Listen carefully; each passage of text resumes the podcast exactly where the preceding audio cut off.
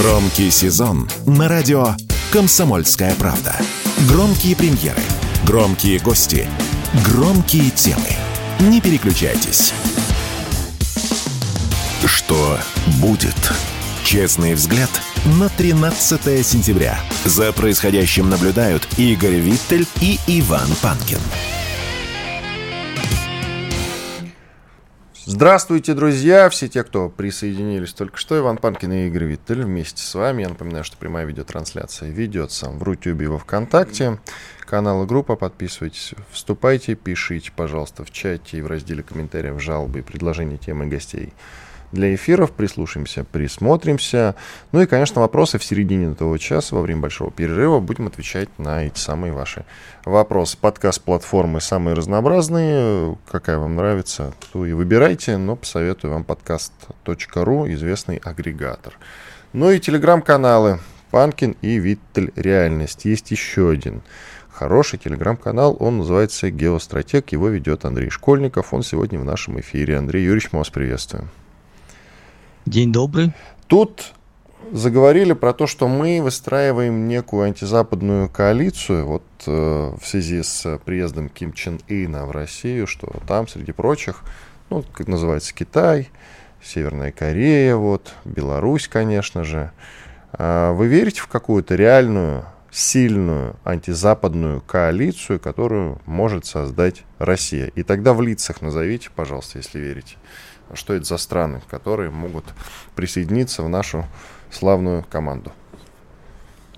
Но у больших стран нету ни постоянных союзников, ни постоянных врагов, а, поэтому, когда мы начинаем рассуждать о неких коалициях, вариантах, мы должны понимать, что все ситуационно. Плюс, э, если мы начинаем говорить о коалиции с Западом, у абсолютного большинства в голове возникает противостояние НАТО и Варшавского блока. То есть стенка на стенку с, момент, с условием в любой момент начать Третью мировую войну ядерную. Давайте четко все-таки себе отметим, что вариант развития до Третьей мировой войны не имеет э, каких-то нечудесных перспектив просто по одной простой причине. Это технологическое отставание Запада в этом вопросе, и они на это не пойдут. Нам на это тоже смысла никакого нет повышать, поскольку обоюдный очень сильный удар. А все остальное, в принципе, не требует создания военных блоков. То есть те задачи, которые мы решаем региональные сейчас, они решаются без э, серьезной помощи кого-либо. То есть это может быть экономическая, это может быть помощь э, в других сферах, но напрямую создавать войска и направлять на это никто не пойдет. а речь, по-моему, и не идет о создании военных блоков. Есть, речь идет о военно-техническом сотрудничестве.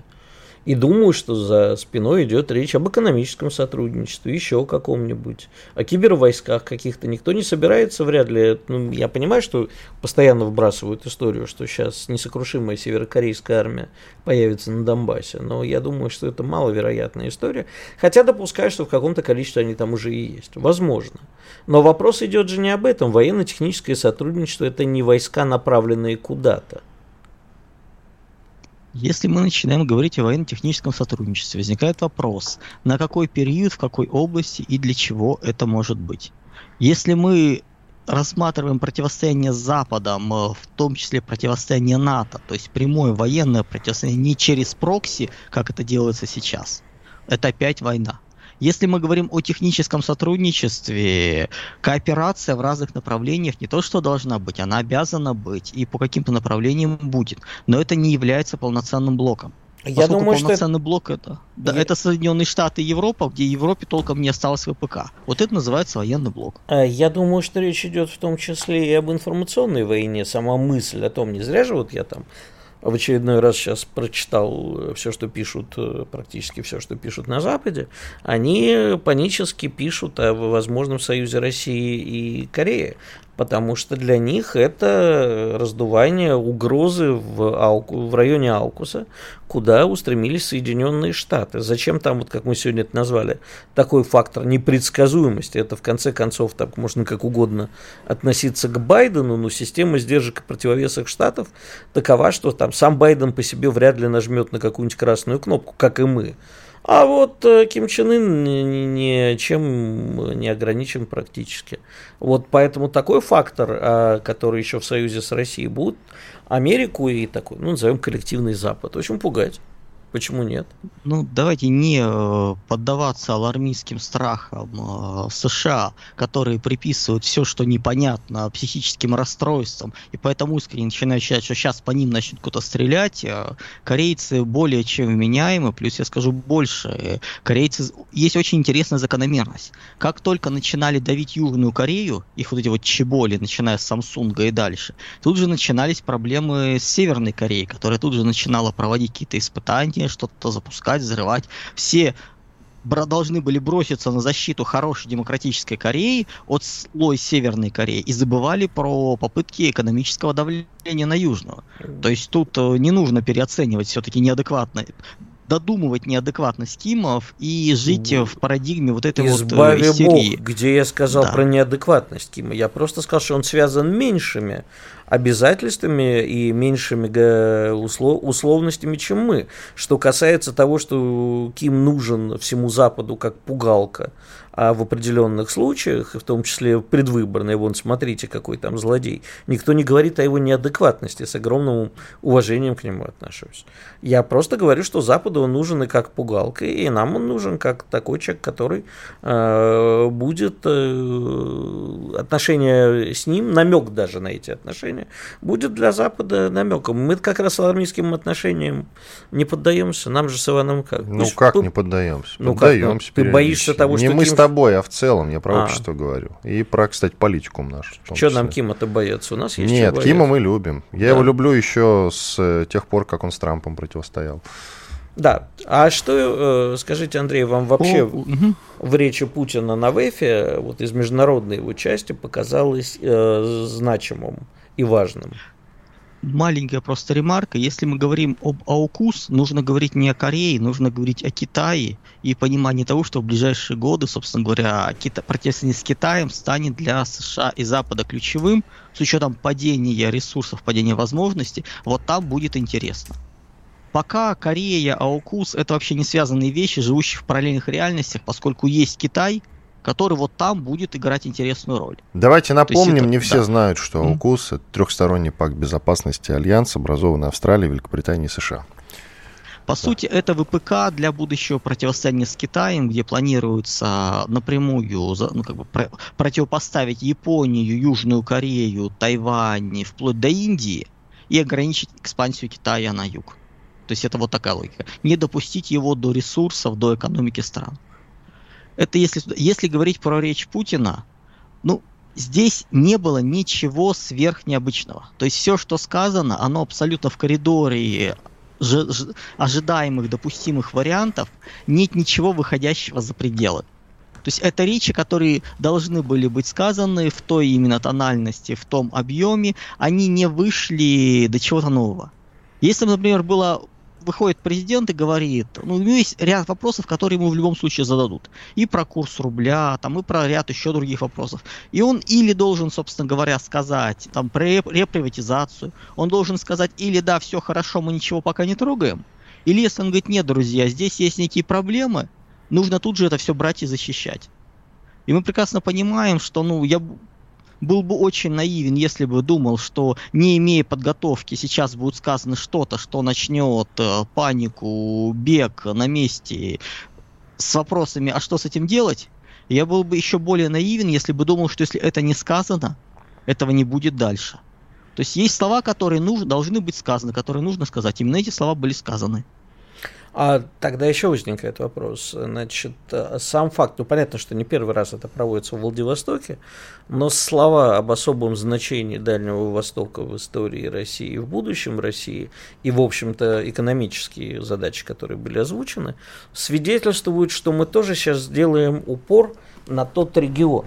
Да, то есть поле битвы э, идеологическое, экономическое и так далее разворачивается не столько в Европе, к которой мы привыкли со своей европоцентричностью. Ну и, наконец, страна повернулась в сторону Дальнего Востока и Сибири, особенно Дальнего Востока.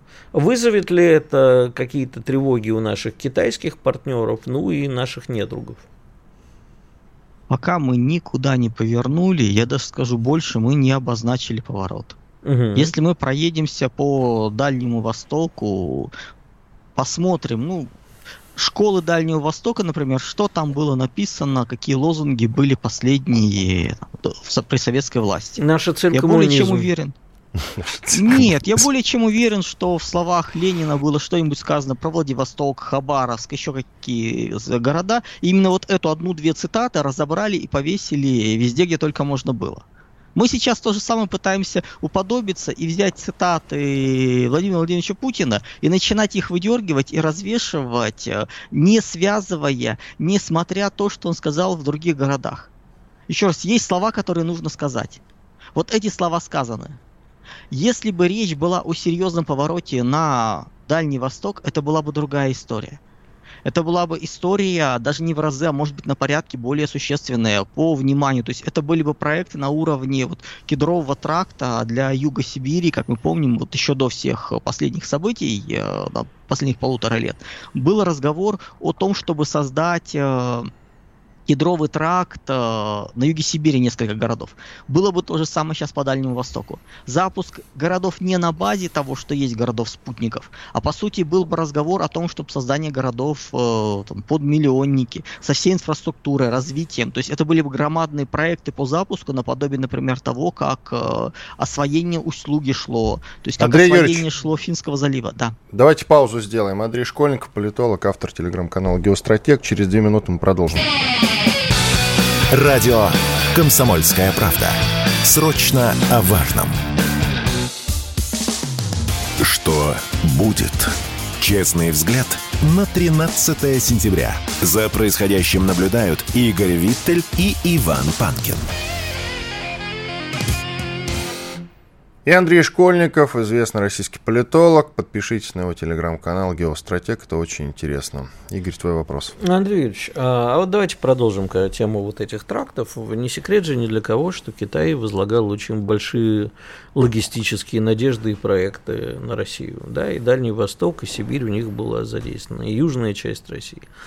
А сейчас, вот в связи с последними событиями, насколько меняются планы Китая и как они коррелируются с тем, что мы я понимаю ваш скепсис, абсолютно его разделяю, но мне все-таки бы хотелось, э, чтобы это все выглядело по-другому. Я хочу, чтобы Дальний Восток и Сибирь развивались гораздо, особенно Дальний Восток, гораздо более серьезными темпами. Вот есть у нас какие-то планы, и наоборот, э, не, не скоррелировал, не поменял ли свои планы Китай после известных событий?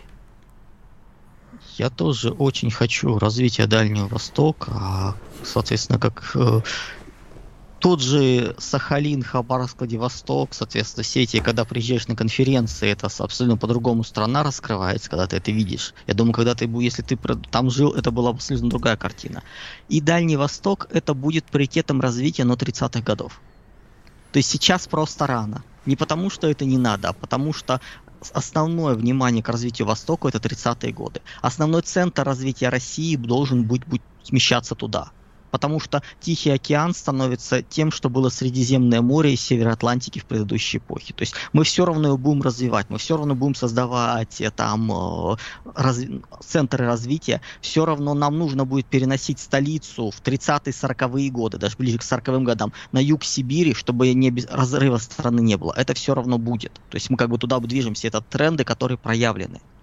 Если мы говорим о текущем вопросе с Китаем, с транспортными путями, давайте не будем самообманываться. Если мы посмотрим на карту, на планы, как они продвигали свой проект «Один пояс, один путь», там, не был, там Россия была второстепенным направлением.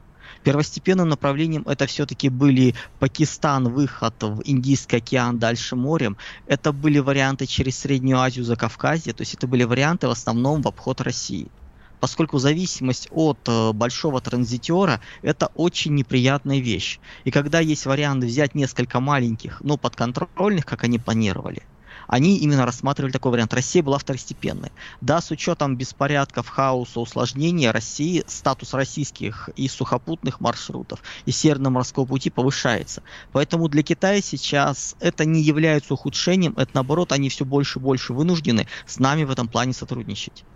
Поэтому я не видел бы здесь каких-то больших сложностей. И все-таки нужно развивать эти направления, но не доводить их до абсурда. То есть, Знаете, когда, например, строили... Да, и не, не, продолжайте. Еще когда строили э, газопровод Силы Сибири, когда строили, соответственно, до этого газопровод в китайцы все время просили, а давайте вы доведете до границы с Китаем и дальше никуда не надо. Вот в СТО нефть довели до побережья. И, соответственно, продажа идет, да, большая часть в Китай, но всегда есть варианты. Саха, ну, силу Сибири не довели, ее оставили на границе с Китаем. Но сейчас опять подняли вопрос о том, чтобы соединить ее с Сахалин, Хабаровск, Владивосток газопроводом и довести до моря. То есть эти вопросы, они все равно нужны, это будет развитие, поэтому мы заинтересованы, они заинтересованы, перспектива у этого есть, не нужно просто класть все яйца в одну корзину. Скажите, пожалуйста, а вот ну, вам не кажется странным, раз уж вы заговорили про нефть и газ, что милитаристская Япония, я теперь полноценно могу позволить себе вернуться к терминологии прошлого века, а именно милитаристская она и становится и угрожает нам опять с Курильскими островами, а по-прежнему не вышла из проектов сахалинских. Да, как бы, ну, поменялись некоторые учредители, но Япония по-прежнему является одним из э, потребителей, если не оператором Сахалина-2. Это как?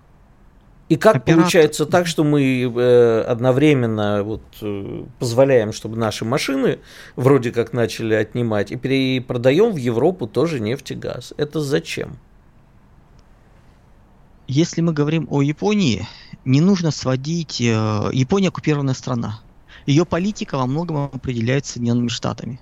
Но структура японской вообще экономики, японского общества, это Кейрецу, ну, которые раньше были Дзайбацу, это, грубо говоря, громадные корпорации, конгломераты, консорциумы, кластеры корпораций, формально не связанные, но по сути существующие вместе. И договоренность с ними по каким-то вопросам может быть намного более значима в перспективе средней и долгосрочной, чем разговоры с правительством Японии.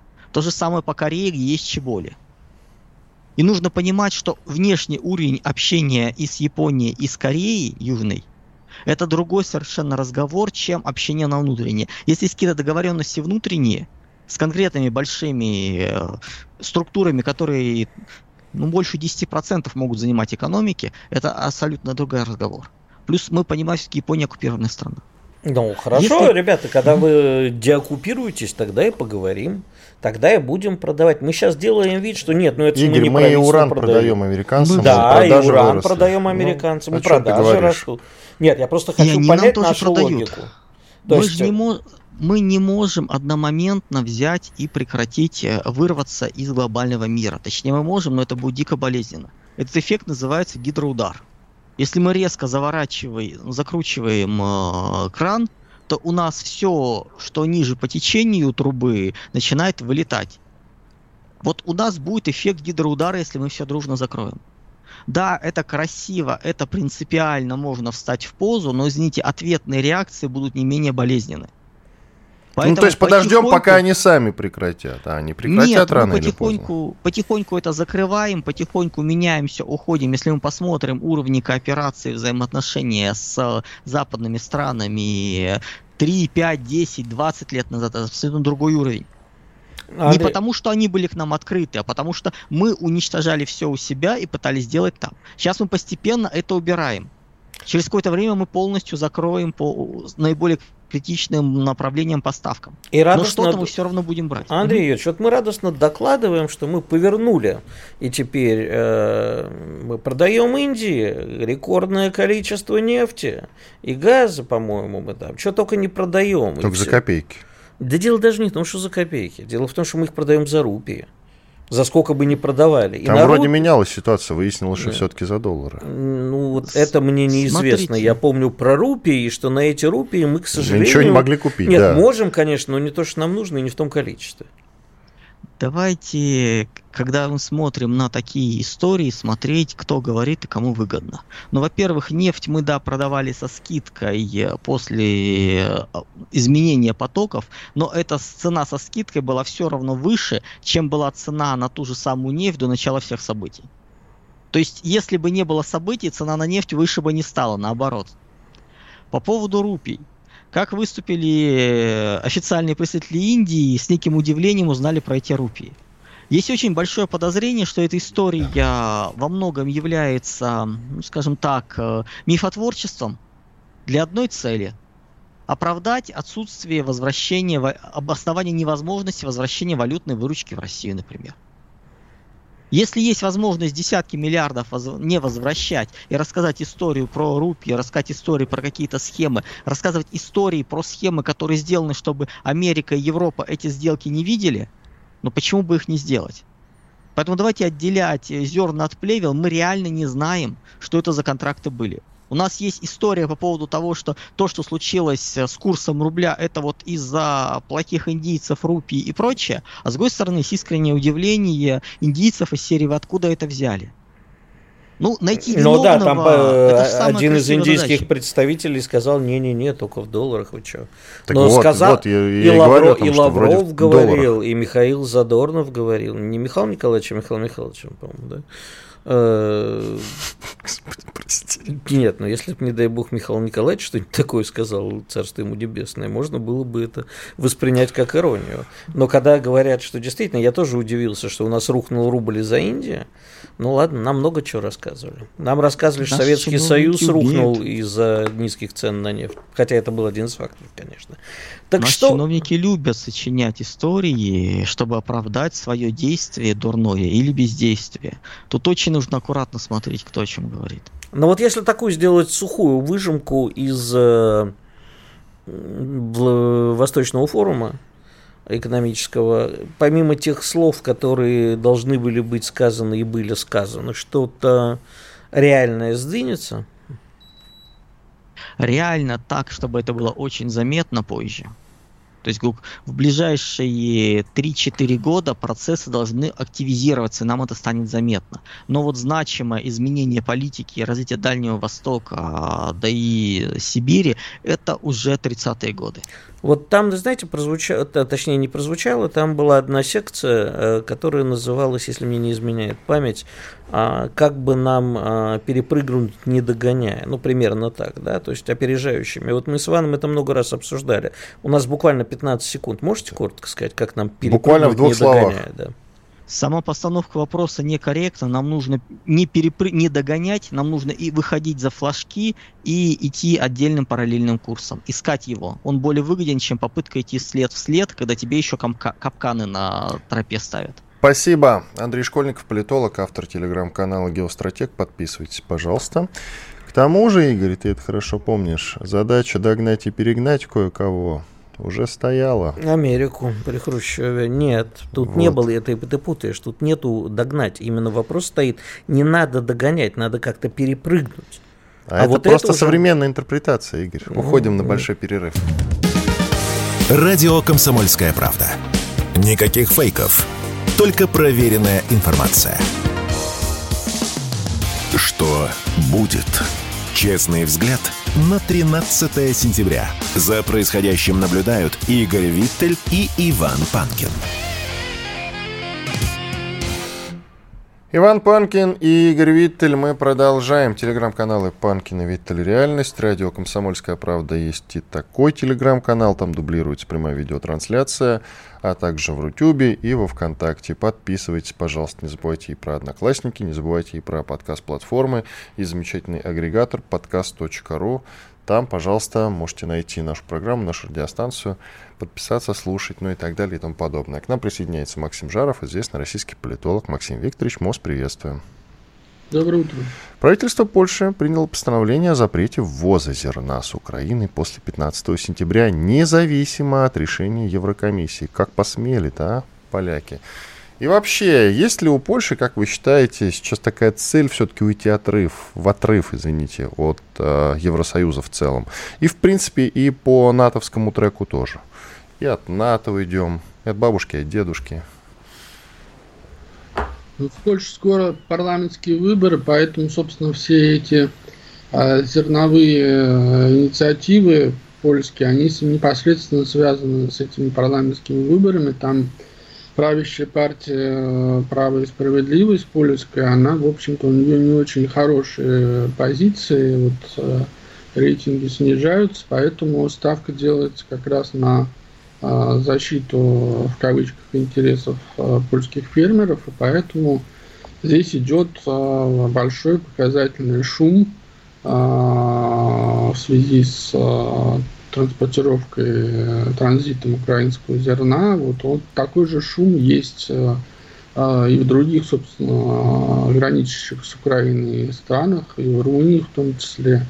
Поэтому эта проблема используется европейскими политиками а украинское зерно используется украинскими, э, европейскими политиками для решения э, собственных э, политических задач. Но тут возникает вопрос, -то, мало ли что используется. Понятно, что там лишний шум фермерам, но сам факт остается фактом. Запрет на зерно есть, и не только они, румыны тоже возмущаются, у которых вроде как выборов сейчас не предвидится и тоже перекрывают. То есть возникает просто идея того, что а, целесообразность, экономическая разумность, она важнее политических каких-то историй. И потом, как мне кажется, в общем, существует сейчас большой разрыв между э, властью польской и э, рядовым народом, которому все эти заигрывания с Украиной нафиг не нужны.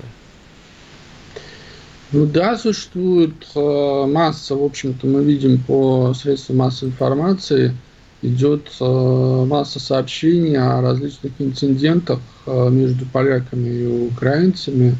Э, поляки высказывают, в том числе и с применением физической силы, часто свое недовольство поведением украинских так называемых беженцев. И, соответственно, здесь идут уже ход, скажем так, вековые польско-украинские споры, да, вот кто там круче, у кого там, где какой город, чей там город Львов. Кто а, больше кого порезал в Волынскую резню? Да, да, да, в том числе вот эти все как бы вопросы, они а, сейчас на бытовом уровне а, в Польше, а, в приграничных районах и а, в центральных городах возникают, так что это тоже а, создает дополнительное социальное напряжение, тоже сказывается на, собственно, а, отношениях а, поляков к действующей в стране власти и на отношениях поляков с Украиной. Это тоже нужно иметь в виду. Ну и к чему это приведет? То есть в... сейчас возникает вопрос. Действительно, польские фермеры страдают из-за украинского зерна. И говорят, все, давай мы закрываем. И сейчас потихоньку власти придется, особенно перед выборами, действительно идти э, на меры более популярные для населения страны, чем для Украины. И, соответственно, вызывать э, истерику со стороны Украины, которая и так бегает, кричит, а вот давайте ВТО распустим, ну или вот они жалобу ВТО, кстати, на Польшу пишут, что это несправедливо, пусть Польша нам платит деньги. А это все приведет к каким-то реальным, а не предвыборным игрищам.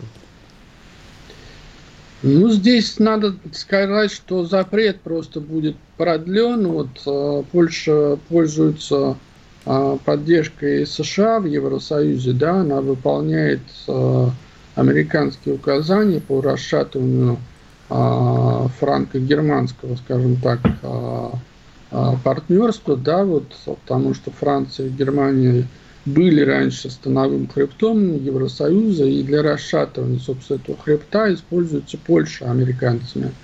А поэтому американцы сейчас пойдут навстречу, и они пробьют э, через Еврокомиссию э, продление, собственно, запрета на вот э, экспорт украинского зерна, который, которого добивается Польша, выполнив тем самым предвыборное обещание партии «Право и справедливость». А не будет ли... Собственно, реально может произойти в ближайшие недели. А не будет ли это таким э, шагом для того, чтобы остальные тоже встрепенулись? Ведь э, если посмотреть э, на Европу сейчас, особенно на то, что происходит с экономикой Германии, Франции и так далее, ну, Германию в первую очередь, выясняется, что как-то вот та самая экономическая целесообразность и разумность ушла на второй план – ну, когда маятник качается в одну сторону, самое время ему качнуться в другую. Не пойдут ли европейцы э, вслед за Польшей говорить, не, ребята, так мы не договаривались. Почему это у нас Америка зарабатывает на этом, а мы теряем?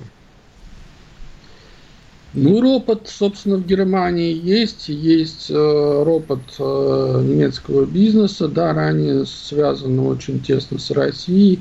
Э, есть, собственно, ропот властей э, германских земель, да, вот э, как у нас их называют губернаторы, там, собственно, тоже как бы бургомистры а они тоже, в общем-то, в том числе и часто публично заявляют о своем недовольстве поддержкой а, Украины, да, вот со стороны немецкого правительства действующего. Вот. Но пока это не каким-то образом существенно не влияет на политическую картину, да, потому что, еще раз повторю, а, что Польша, что Германия сейчас на уровне правительства а, находится под внешним управлением американцев, вот, и поэтому мы видим, что а, в Германии, именно в Германии запущены сейчас самые людоедские а, правила, вот в кавычках, для российских граждан, вот, запрещен, собственно, ввоз а, автомобилей, да, вот следует... Даже провоз, не то что ввоз. Даже да, транзит. Следует разъяснение, что там личные как бы предметы личной гигиены разрешаются, но я вот, честно говоря, последив за вчера за разъяснениями, я не уверен в том, что это действительно так, потому что позиция немецкой таможни она намного жестче, публичнее, чем вот все эти разъяснения чиновников Еврокомиссии и немецких чиновников э, выше уровня. А вам не кажется, что вот эти все разъяснения, они крайне унизительные? Можно ввозить туалетную бумагу или нет? То есть это реально уже напоминает э, Вторую мировую и отношение к некоторым категориям населения. Может быть, э, нам тогда проверить, можно ли въезжать на танке, но просто уже какие-то действия надо совершать. Ну что за фигня? Надо просто на трофейных въезжать. А, а мне, кстати, очень интересно. На леопардах. А очень много же в Москве машин с армянскими и киргизскими номерами. Люди специально там мухлюют, чтобы э, не ставить на учет и так далее. Может быть, на них можно въезжать? Ну, конечно. Иначе Пашинян объявит войну, если отнимут. Не исключено. Так что, Максим?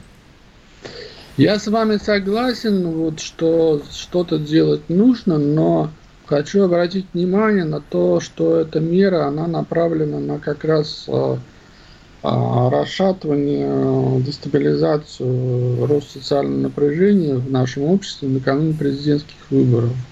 И, соответственно, здесь э, ждут, э, собственно, авторы этой меры от российских властей каких-либо жестких демаршей в адрес Германии, в том числе, вот, э, как вы сказали, заедем на танке, вот достаточно сейчас Дмитрию Анатольевичу Медведеву Телеграме в своем выступить с подобными заявлениями. И вот, что, что называется, задача Э, этих мер выполнено. Я дико там... извиняюсь, Максим, но вы как-то, по-моему, преувеличиваете количество нашего населения, въезжающего в Европу на машинах, если для дестабилизации. Да? Наши люди на в булочную такси не ездят.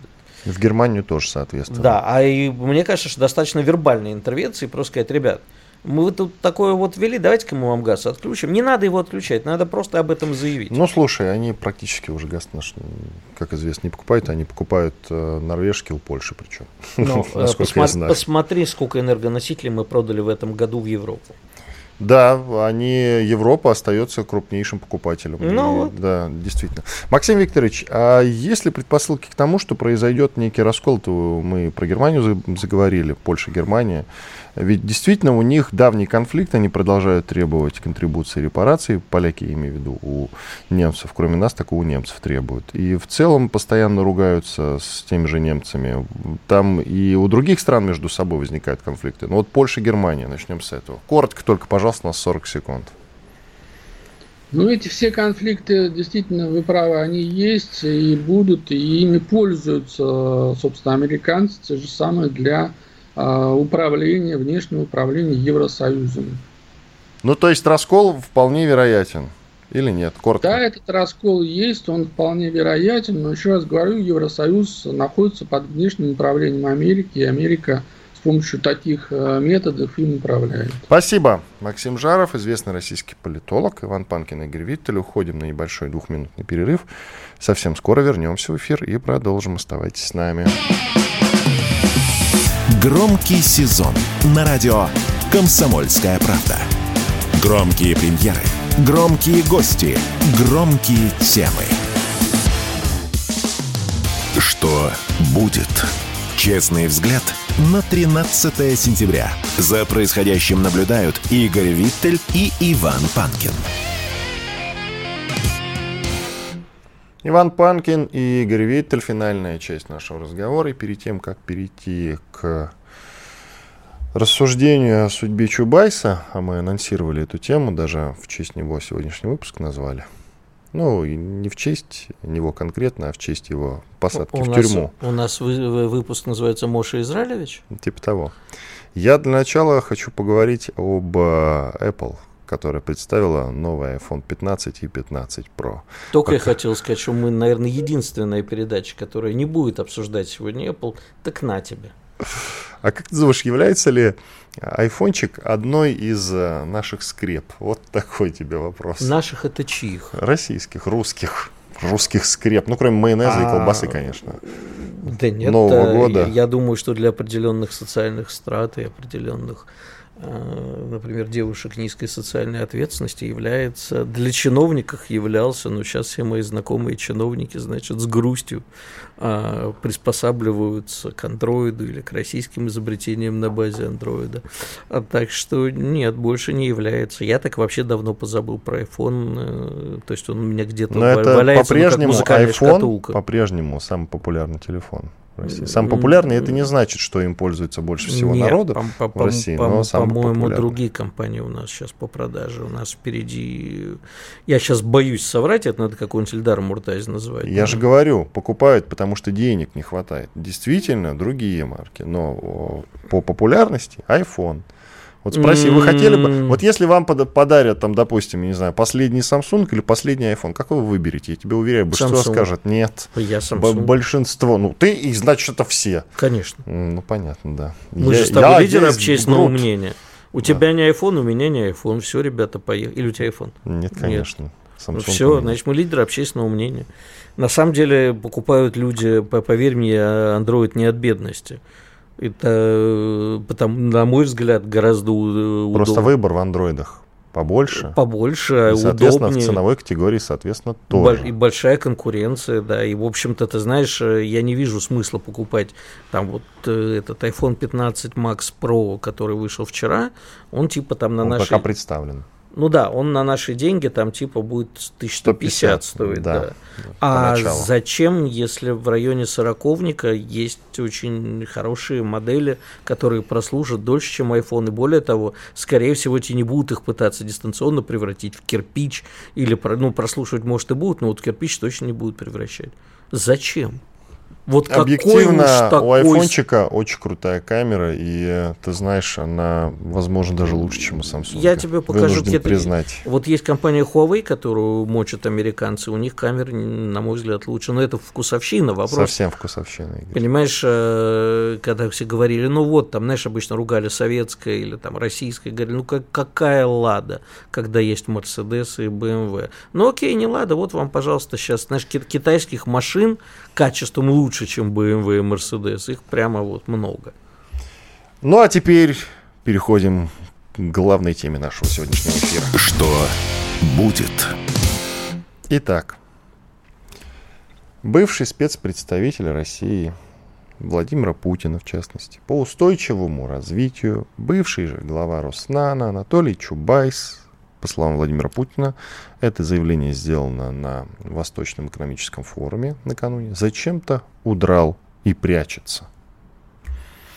Далее Путин добавил, что у Роснана большая финансовая дыра. Получается, он связал бегство Чубайса не со спецоперацией вовсе, а с большой финансовой дырой. Дело в том, что и Путин впервые говорит о бегстве впервые прокомментировал бегство Чубайса за рубеж. Ну смотри, Чубайса всегда бросали на такие проекты, которые иначе как расстрельными не назовешь. Да, но мы должны вспомнить новогодний корпоратив Роснано, на котором Чубайс говорил, денег, извините, жопа и жуй, друзья.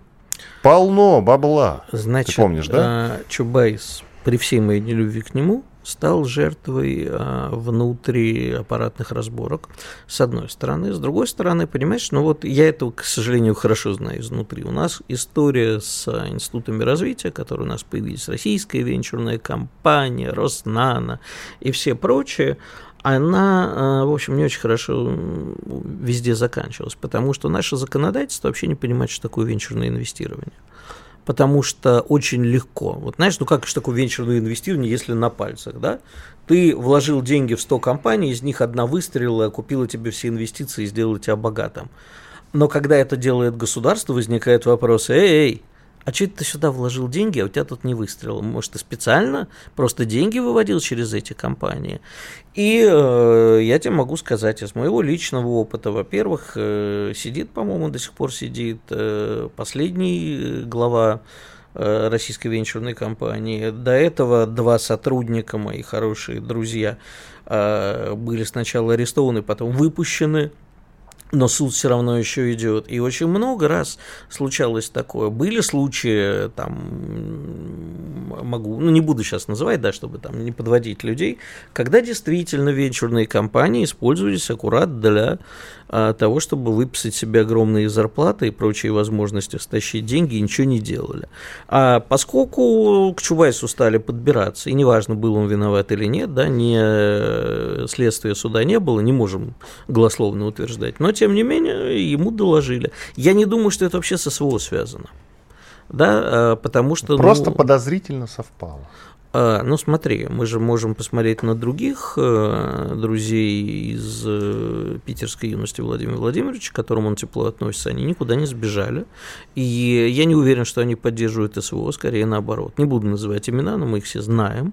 Они продолжают э, быть близки к руководству нашей страны. Некоторые продолжают занимать государственные должности. Но вся эта либеральная питерская тусовка, а, которая пришла вместе там, условно говоря, с Собчаком, она никуда не делась. Практически. А вот Чубайс и некие прочие чикагские мальчики взяли и тугось.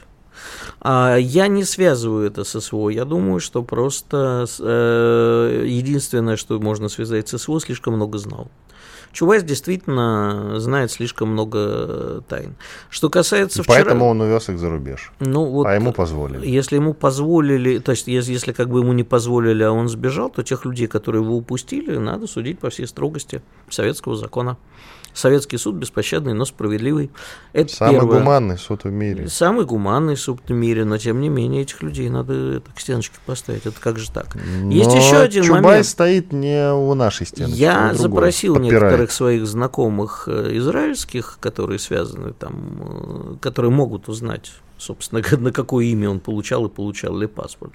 Но я сильно сомневаюсь, что он действительно стал там Моше Израилевичем. А зачем это сказал Владимир Владимирович? А, в общем-то, э, зацепить а, возможно, проявилась какая-то личная обида, потому что Владимир Владимирович не терпит предательств, как мы знаем, и он его так обидно зацепил, типа, ну ты можешь... То есть все-таки его побег – это предательство? Личное предательство, конечно, по отношению, понимаешь, а, есть категория людей, которым Владимир Владимирович без, э, беззаветно доверяет. И он их никогда не предает. Да? А даже наши враги признают, что предательство это не про нашего президента вообще. Даже вне зависимости от политических а, каких-то реалий. А, никогда он не предаст своих. И это хорошее качество. И в том числе, да, я думаю, что Чубайс сходил в категорию своих человеку, которому верили, которого... Ну, я тебе еще раз говорю... За... Тебе башляли в Роснано за этот рассказ, скажи честно? Нет. Я вообще с Роснаном никаких дел никогда не имел. Не как звали. Как ты красиво ты все рассказал, конечно. Нет, а почему? А про приватизацию 90-х что А скажешь? это уже другая история. Это уже другое. Нет, Говорят я... известные люди всегда. Нет, это, это уже другое. Я считаю, что за приватизацию 90-х, за залоговые аукционы, все, кто к ним был причастен, а, должны понести наказание. Но вот, понимаешь, очень внимательно, если ты изучал вчера то, что писали, как ты говоришь, лучшие телеграм-дома про Владивостокский форум восточно-экономический, то там четко было сказано, никаких а, деприватизаций не будет. Э, никакой национализации не будет. Об этом до сих пор, кстати, спорит э, Центробанк и, в принципе, экономический блок правительства. Нужна Они ли могут нам спорить сколько приватизация угодно. новая или национализация новая? Она идет ползуче, значит, Кто? приходит. Приватизация? Де- Нет, национализация. Приходит периодически, ты посмотри внимательно, что у некоторых олигархов уже поотнимали в пользу государства и должны вернуть в пользу государства. Идут очень такие интересные, но в целом масштабные, чтобы не, не кошмарить бизнес, вчера президент, в общем-то, все сказал. А вот Чубайс э, должен как бы за приватизацию, это вообще другой рассказ, уже не за эту приватизацию сбежал. У нас тогда полстраны должно было Зато, зато он почему-то не сбежал, да. да, хладнокровие внимания вы же не отсидели еще за то дело. Так вот, он за то дело, понимаешь, у нас тогда полстраны должно было сбежать. Сейчас не об этом идет речь. Сейчас речь идет о том, что вы наверняка пришли брать за Руснана. А что я красиво рассказал? Я рассказываю тебе как есть. Ну, просто обычно, и ты это прекрасно знаешь, э, если идет речь о Чубайсе, то там а, мат-перемат стоит. А у тебя всё Конечно. как-то ровненько. Но подожди, красивенько. человека же не осудили за растрату. Мы не можем же ему сказать, вот вы знаете, вот у нас есть готовый приговор. Я тебе рассказываю то, что я знаю.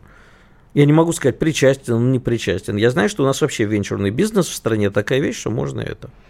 Да у нас, ты знаешь, как-то вообще любят судить, если судить, то простых людей. Да, во всем виноват Чубайс. Ну, я как иначе народу Во всем рассказать? виноват народ, я вот о чем. Наш народ- Опять народ виноват. Знаешь, а, в 84 году, а а у нас уже не останется времени, да, рассказать?